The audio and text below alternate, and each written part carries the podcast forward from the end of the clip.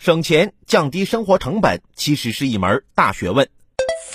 据央视报道，继临期食品之后，边角料食品在网络上悄然走红，成为不少年轻人眼中的省钱宝藏。从肉脯片、毛肚边、火腿碎头到米饼块、面包边、饼干碎，一些主播近期时间都在推荐边角料食品。与此同时，不少消费者产生了质疑：边角料食品究竟能不能吃？如何强化边角料食品的安全监管？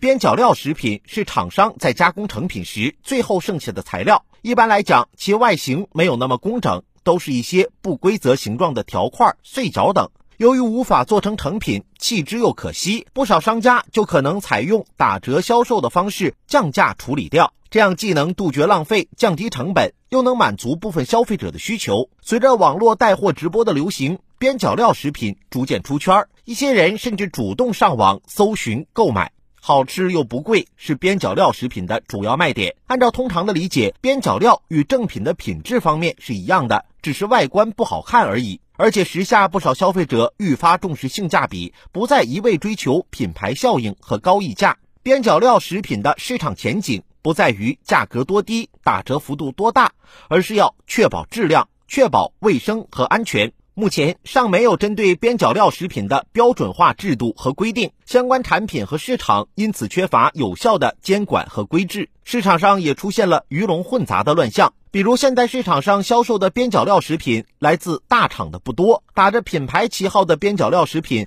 不少是假冒伪劣产品，品质、口感与正品差距较大。不少边角料食品属于散装食品，在运输销售过程中容易出现污染、变质等。一些产品有包装，但没有食品合格证，防止边角料食品成为食品安全监管的边角地带。有关部门要完善对相关产品的行业准入资质、生产、销售等方面的要求，要将其纳入重点监管范围，督促厂商、平台严格遵循食品安全标准，严格落实相关法律法规的要求。相关网购平台要压实主体责任，加强对有关产品和厂商资质的审核。消费者在购买时也应以品质为优先考量，不能只图便宜不顾卫生和安全。